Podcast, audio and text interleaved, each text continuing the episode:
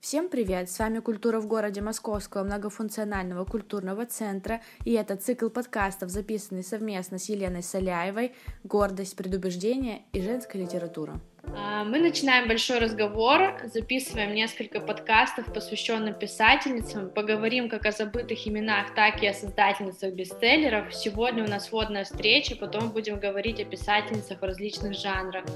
И сегодня у нас в гостях Елена Соляева, культуролог, автор телеграм-канала «Своя комната» и посвященного женским текстам.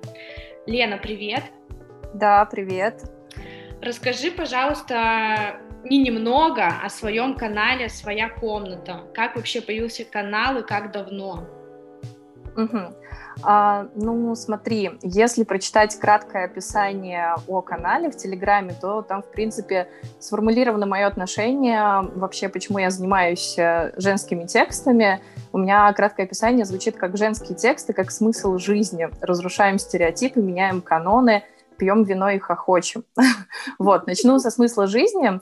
А, вообще интерес к женским текстам у меня появился в детстве.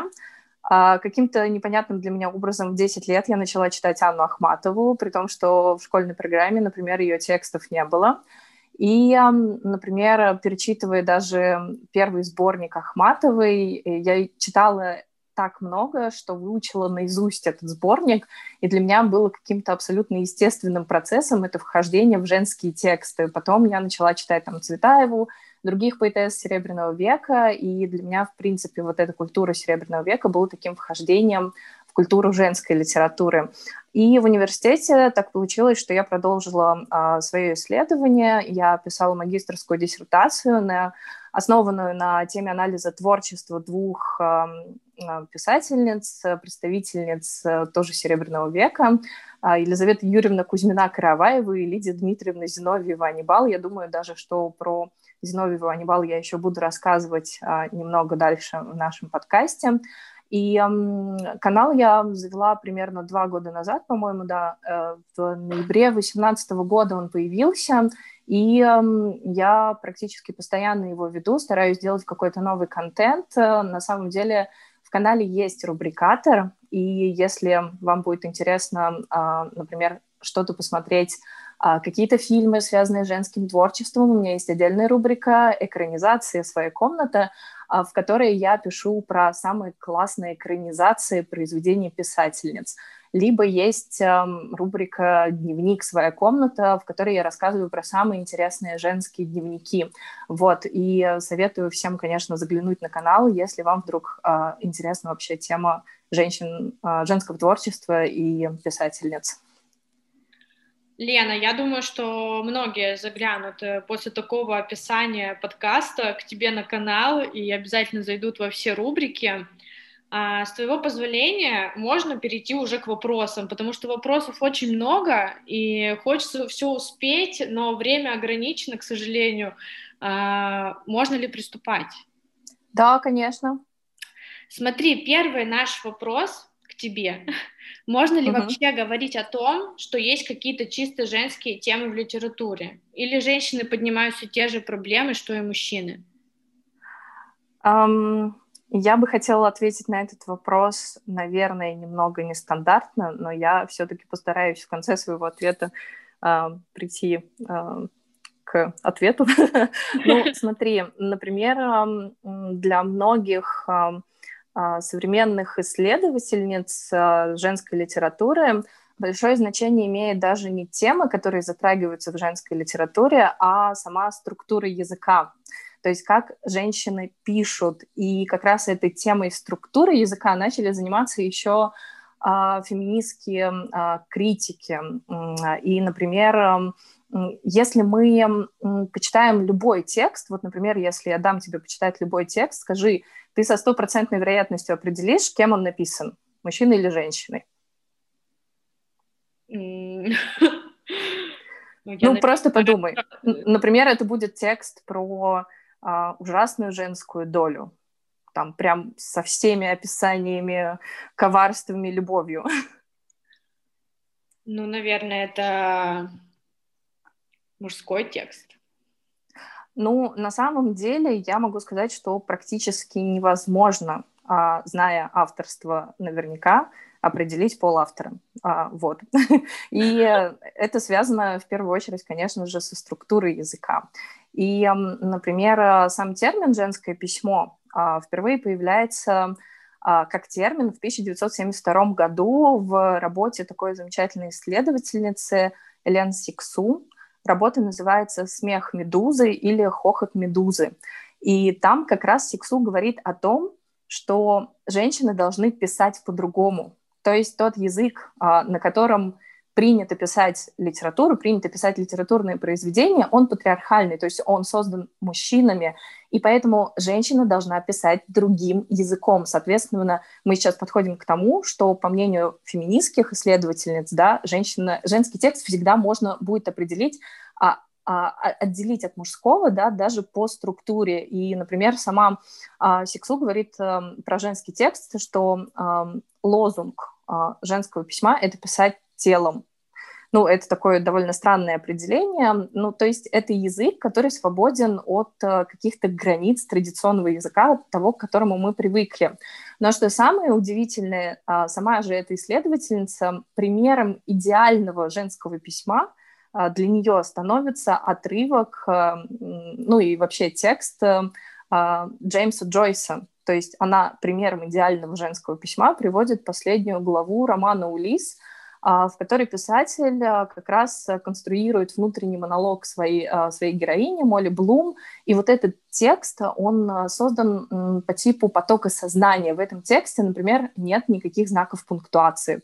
Просто представь себе, это огромная-огромная глава, в которой нет ни одного знака пунктуации, и а, это фактически такой интересный и очень-очень своеобразный язык. А, и поэтому говорить о том, что есть какие-то чисто женские темы а, в литературе, а, конечно же, они есть. Есть очень много писательниц, для которых важно акцентуировать, да, акцентировать вообще их профессию, да, то, что они являются писательницами, и они это выражают в каких-то женских темах. Но для других, например, писательниц как раз важным является конструирование женского языка. И это очень интересная огромная отдельная тема. Но ты раскроешь ее на следующих подкастах? Мы сейчас а, про этом мы, поговорили. Мы можем попробовать об этом поговорить, да. Но это, конечно, такая, такая очень, очень интересная и, и глубокая тема, которую можно долго исследовать.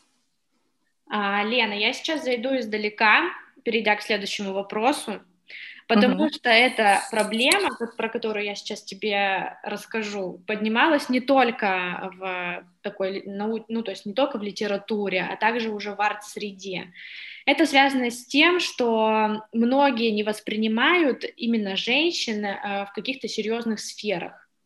Так как мы с тобой собираемся записать целый цикл подкастов о женской литературе и открыть для слушателей большое количество новых имен, можно ли сказать, что количество писателей не сильно превышает количество писательниц? Я знаю, что ты не любишь феминитивы, но в этом вопросе ну, про них упомянуть. А, нет, феминитивы я как раз очень люблю. Вот. А, ну, смотри, вопрос...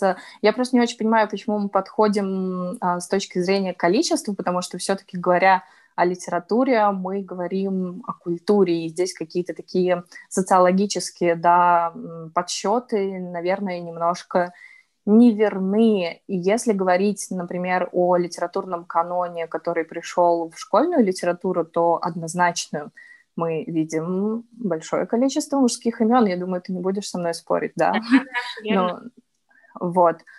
При этом стоит отметить, что а, в последние десятилетия увеличивается тенденция на вручение премии писательницам, и это, конечно же, тоже связано а, с феминистским поворотом, да, сознания, мышления, и в целом, ну, это тренд, это, это тенденция, и мы позднее будем также говорить о, о нобелевских лауреатках. Мне показалось эта тема очень интересной, да, потому что когда мы говорим про Нобелевскую премию, тоже в первую очередь мы вспоминаем писателей, но при этом огромное количество, ну ладно, не огромное количество, но мы уже можем назвать а, много интересных женских имен, а, писательниц лауреаток крупнейших литературных премий. И я бы сказала, что это тенденция, которая будет только увеличиваться в ближайшие десятилетия.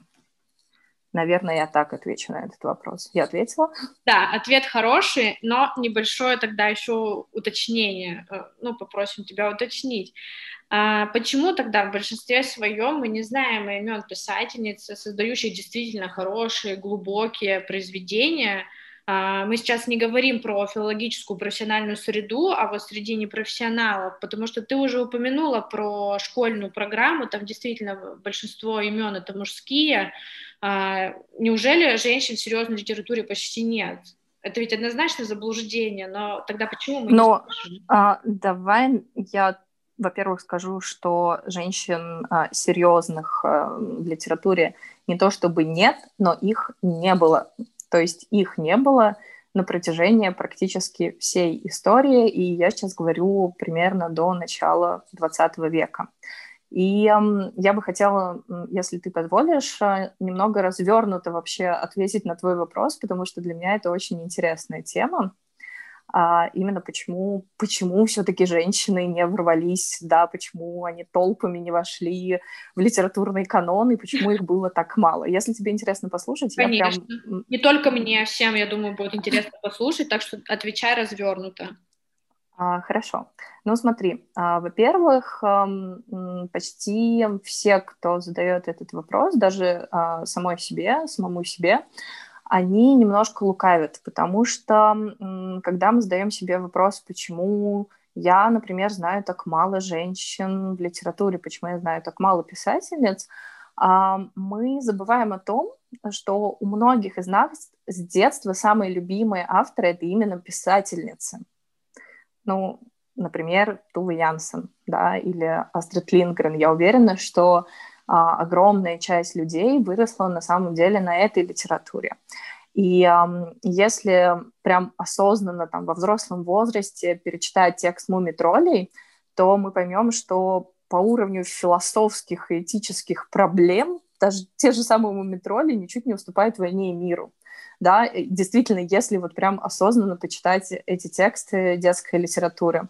А во-вторых, если брать э, такой более широкий культурно-социальный контекст, э, то ответ, почему так мало мы знаем писательниц, конечно же, в том, что ну, 17, 18, 19, там, начало 20 века это традиционное общество, в котором женщину преимущественно готовили к тому, что ее главное предназначение — это дом, да, то есть э, это такая структурированная судьба фактически женщины, и при этом она искусственно структурирована. А судьба женщины — это а, удачно выйти замуж, родить и воспитать детей. Собственно, это ее главная задача и главные обязанности. И таким образом а, для женщины дом становится главным местом самореализации, а мужчинам как бы доступен весь остальной мир.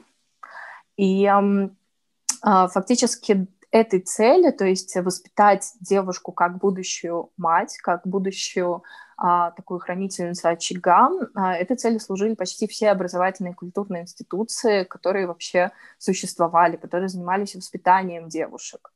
А, и у меня есть, на самом деле, любимые цитаты, которые я очень часто использую в каких-то своих лекциях. Это цитаты из всем нам известного произведения «Мертвые души», а, а говорю, что «Мертвые души» впервые были изданы в 1842 году, то есть мы говорим про середину XIX века.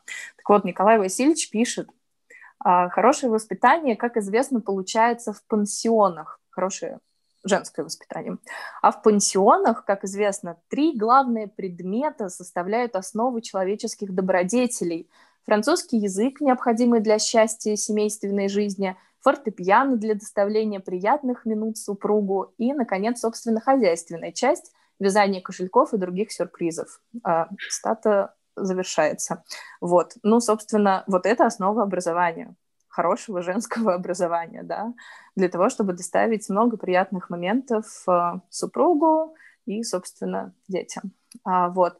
И, конечно же, нельзя не упомянуть такой момент, как э, экономические причины – И, например, мой канал называется «Своя комната», и называется он так э, не просто, та, э, не просто так. «Своя комната» — это одноименное эссе э, Вирджинии Вулф, а, в которой главная мысль — это чтобы женщина могла писать, у нее должны быть средства и своя комната. Соответственно, вот эта вот экономическая независимость, она была практически недоступна женщинам, да, до, ну, на протяжении очень-очень большого времени. И даже если женщина начинала писать, а, а, было огромное количество ограничивающих механизмов, которые не позволяли ей зарабатывать этим писательством. И, наверное, самый такой печальный факт, почему все-таки так мало писательниц и поэтесс, он связан с историей психиатрии. Долгое время считалось, что занятия интеллектуальным трудом а, могут привести женщину к безумию и к бесплодию. А, и просто представь, что это считали врачи. Ну, как бы это, это, наверное, сейчас немножко странно слышать, но а, светила науки говорили о том, что если женщина будет много думать, если женщина будет читать книги, а уж тем более писать книги, она может сойти с ума. А, и, конечно, мы можем говорить о том, что огромное количество женщин, которые пытались заниматься а, писательским трудом, они просто окончили свою жизнь в клиниках, но при этом опять-таки, с развитием психиатрии, да, а, уже было доказано, что занятия интеллектуальным трудом уже никак не влияют на женское безумие. И таким образом, конечно, женщины получили все-таки наконец-то доступ к тому, чтобы им заниматься писательским трудом. Вот такой вот долгий, долгий ответ. долгий, но зато он такой развернутый. Я думаю, ни у кого не осталось вопросов. Очень здорово, что ты упомянула здесь э, про свою комнату, потому что твое название, получается, затрагивает многие моменты и появилось вообще неспроста. А, мы с тобой... Да, и да, более того, я бы хотела, чтобы этот канал как раз э, не в последнюю очередь читали женщины и девушки, которые хотят стать писательницами. Мне было бы это очень приятно. Ну, не в последнюю очередь для этого я создавала канал. А, Лена, мы с тобой ходим в скобках под тонкой грани и начали уже говорить про феминизм. А, вообще очень много людей имеют ведь ошибочное мнение, относятся к этому по-разному и говорят, что вот, женщины хотят, чтобы права были равны, а потом э, говорят, что это не то, это не то, и это я делать не буду. Э, почему все-таки ты делишь э, женскую литературу и мужскую, и почему следует отдельно изучать женскую литературу, и при чем тут феминизм? Ну, я думаю, что на самом деле всеми нашим, всем нашим предыдущим диалогам я уже попыталась ответить на этот вопрос.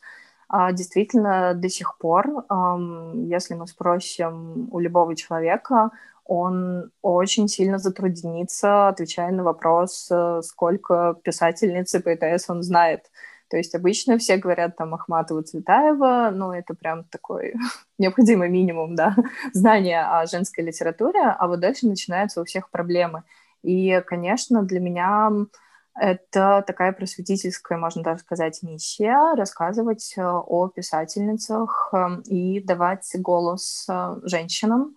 А, более того, все-таки моя сфера научных э, интересов, она все-таки лежит в области забытых имен писательницы поэтесс, преимущественно до начала XX века. А поэтому я и занимаюсь этой темой, потому что если а, о современных писательниц пишут огромное количество медийных изданий, им дают литературные премии, а, мы знаем довольно много интересных современных писательниц, то вот если мы говорим про 18, 19, 20 век, конечно, огромное количество имен, о которых никто не знает. А, пока мы затронули эту тему, все-таки небольшого такого непризнания неравенства, а, можешь ли ты сказать, что женщины а, как э, профессия именно писатель, писательница, получают меньше за получают меньше гонорар или их зовут меньше, или у них проблемы в публикациях, э, или все-таки это уже в 21 веке прошло, и мы можем забыть про эти проблемы? А, ну, смотри, я здесь не совсем компетентна, потому что я все-таки современным издательским а, рынком не занимаюсь. Я могу рассказать, опять-таки, как это было там в 18-19 веках, э, да, и о том, что действительно вообще получать деньги за писательский труд писательницы начали очень поздно. И это были какие-то единичные и удивительные случаи. Поэтому прям говорить о том, что происходит сейчас, я, наверное, не могу. Если тебе интересно что-то узнать про прошлое, да, я могу несколько... Давай про прошлое. Давай про прошлое. А, ну, смотри. Например, есть, есть даже точная цифра, вот я наконец-то нашла одну точную цифру и могу ее произнести.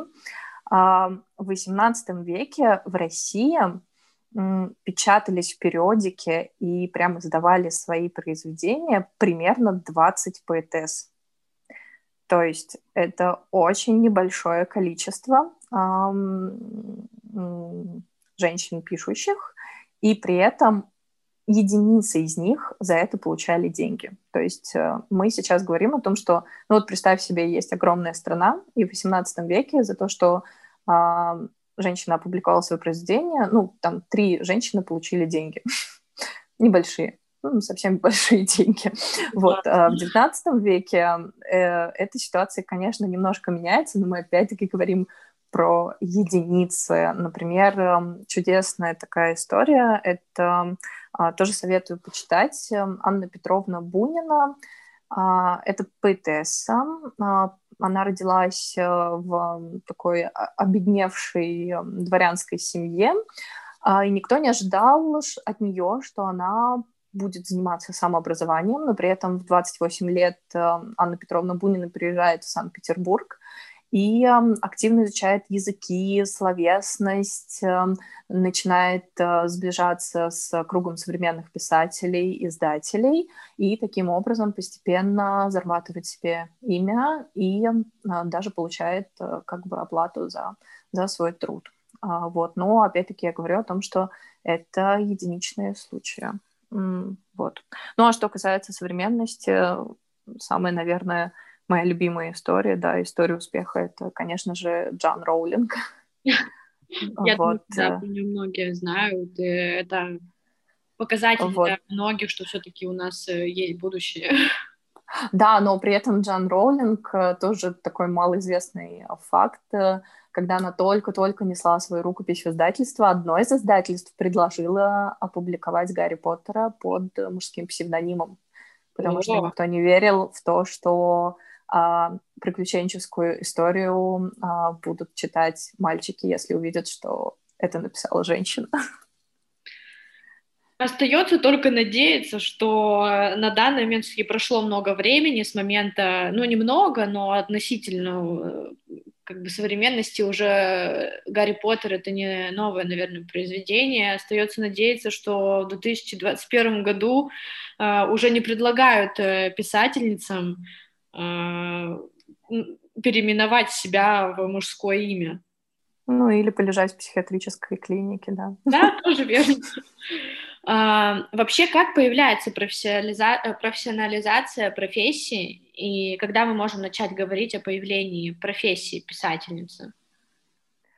А, ну, прям переломный момент в российском контексте — это 1830-е годы, то есть это появление, а, в принципе, книжного рынка и появление достаточно большого количества имен а, именно пишущих женщин.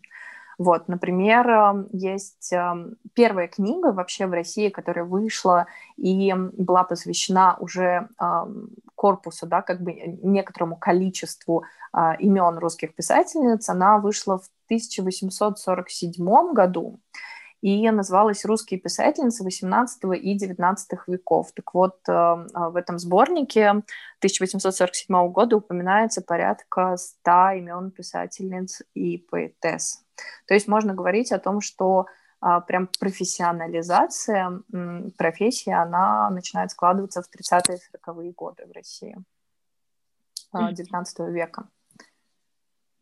А, ты уже упомянула про школьную программу, про то, что многое не вошло в литературный канон. Например, какие писательницы 19-20 века сейчас не изучают в школе, но ты бы советовала их прочитать?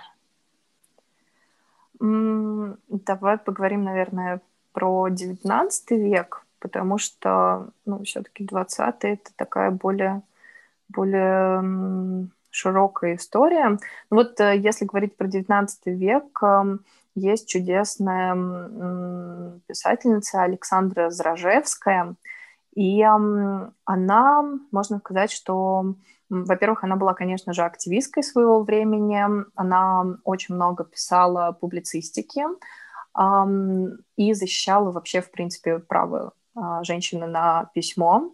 Uh, у нее есть статьи, кстати, одну из статей можно прочитать в книге автрицы и поэтки. Я ее обязательно посоветую, наверное, в конце нашего диалога, когда буду говорить о том, что вообще стоит прочитать а, про писательниц 19-20 веков. Вот.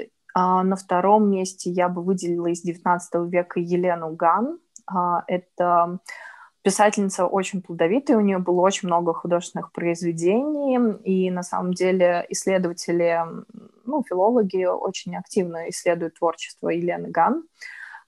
И она писала про таких необычных э, героинь, а, про немножко романтизированных, а, а, таких независимых женщин.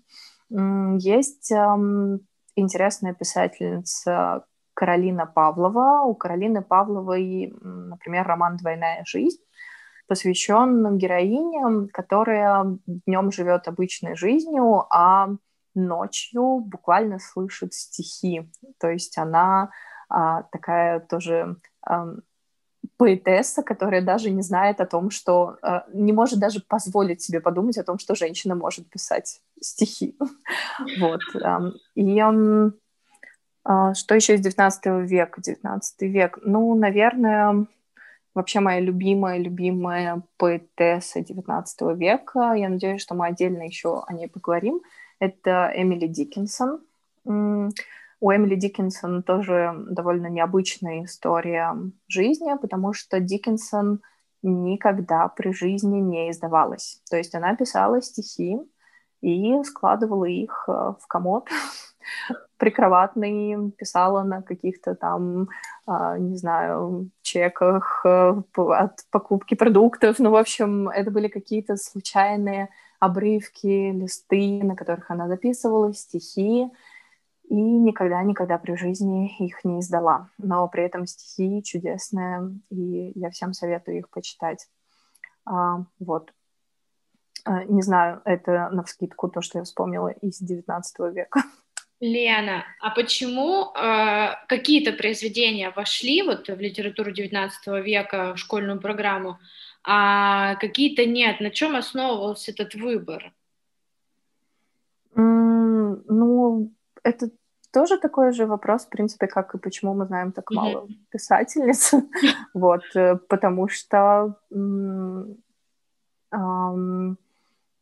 книжный рынок, вообще все, что связано с издательством, да, в первую очередь это была такая мужская история и мужская аудитория, и было довольно небольшое количество женщин, а, которые могли, наверное, конкурировать, у которых, в принципе, были ресурсы да, для этой конкуренции. А, вот, поэтому так и получилось, но при этом, например, та же самая Авдотья Панаева, она общалась с, ну, как бы была близка вообще к издателям, и непонятно, почему ее произведения сейчас никто не читает, хотя Некрасова знают все.